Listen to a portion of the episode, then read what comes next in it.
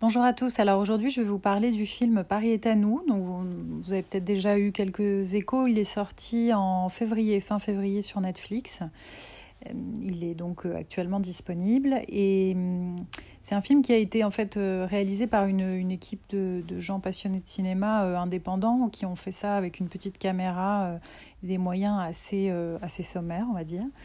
Euh, c'est déjà la première raison de la curiosité que j'avais pour ce, pour ce film, euh, en plus du thème, euh, qui se trouve être, disons, une, une, peinture du Paris actuel, plongée dans les événements qu'on connaît malheureusement, les événements tragiques en l'occurrence des attentats.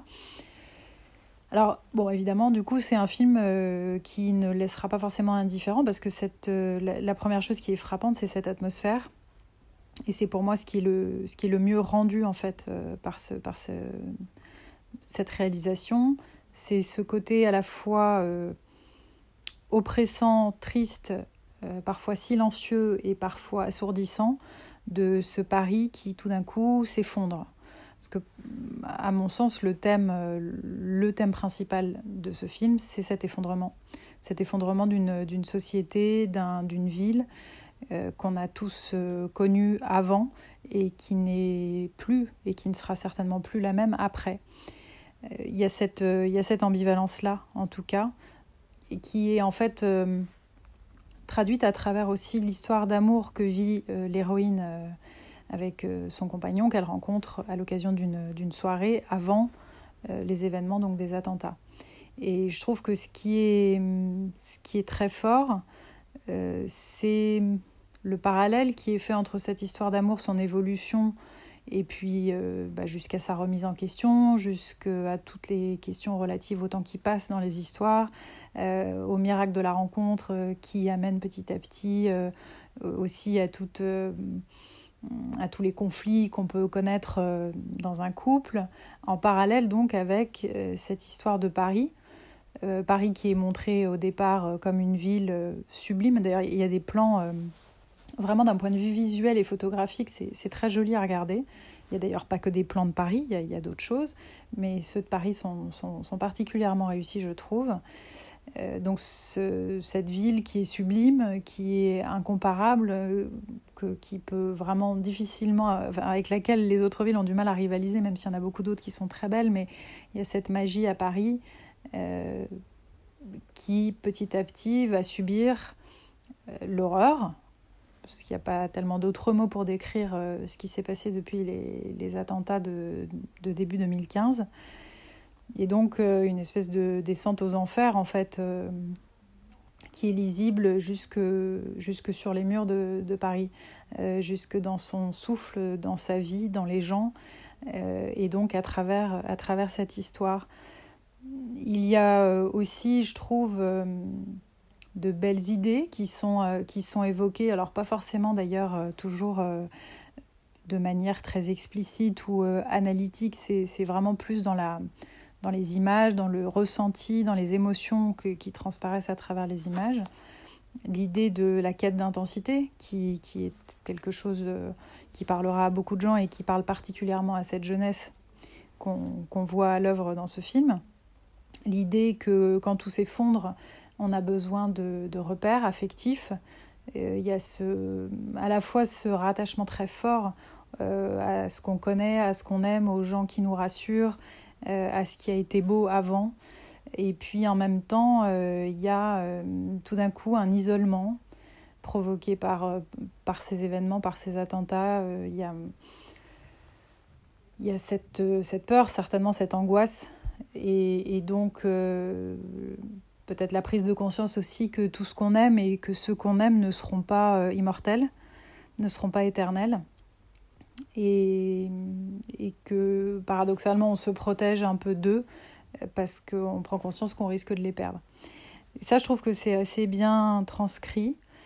Euh, il y a également le thème, enfin l'idée de survivre, c'est-à-dire euh, alors là, c'est transcrit à travers euh, un, autre épisode qui vient s'ajouter, je ne vais pas tout dévoiler non plus, mais euh, et, qui permet en fait à l'héroïne d'être dans cette position de, celle qui, a survécu et qui aurait peut-être pas dû, qui aurait pu y passer.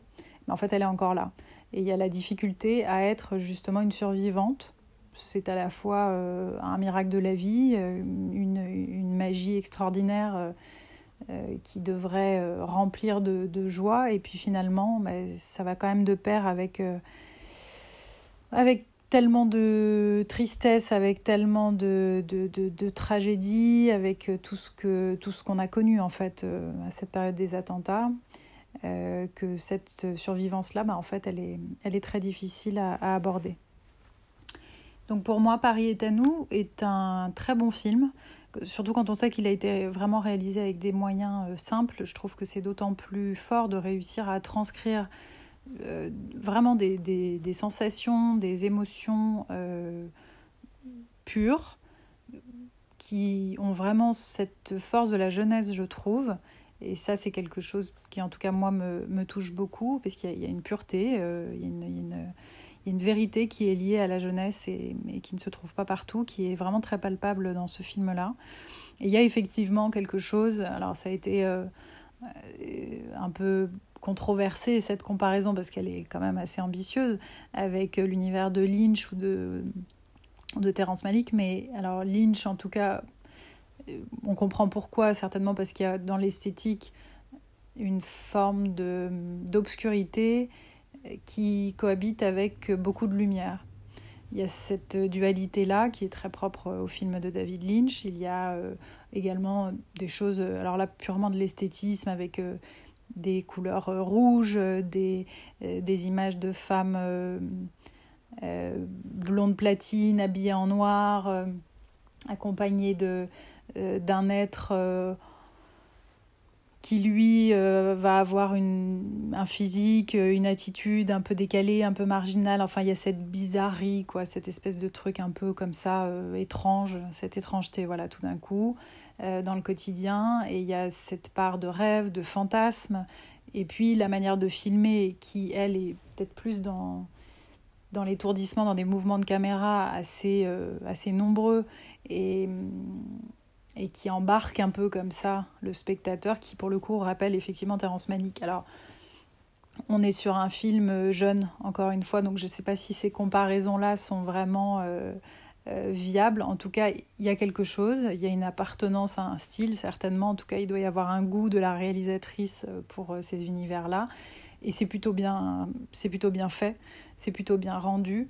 Il y a quelque chose de profondément touchant dans ce film, certainement encore plus pour ceux qui ont vécu euh, dans leur euh, chair ou dans leur cœur ou dans leurs proches, euh, enfin dans, leur environnement proche, euh, ces événements et tout ce qu'ils ont impliqué et la tristesse qu'ils ont véhiculée et surtout le changement incontestable et immense qu'ont généré euh, ces attentats sur les gens, sur la société et sur les relations.